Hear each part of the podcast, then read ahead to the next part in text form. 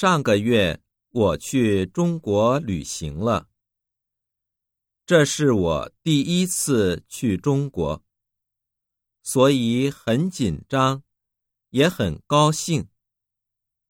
年轻的时候，我就一直想学汉语，想去中国，但是因为我是银行职员，工作很忙。平时每天都要加班，回家的时间也很晚。周末有时候也得上班，所以一点儿也没有时间学汉语。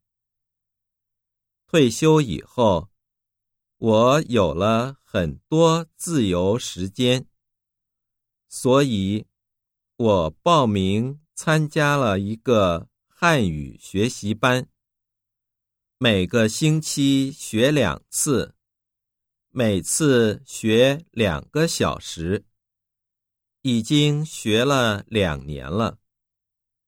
现在我已经能用汉语点菜、买东西了。这次旅行，我还吃到了地道的四川菜。看到了很多美丽的风景，我非常满足，也觉得还应该更努力的学习。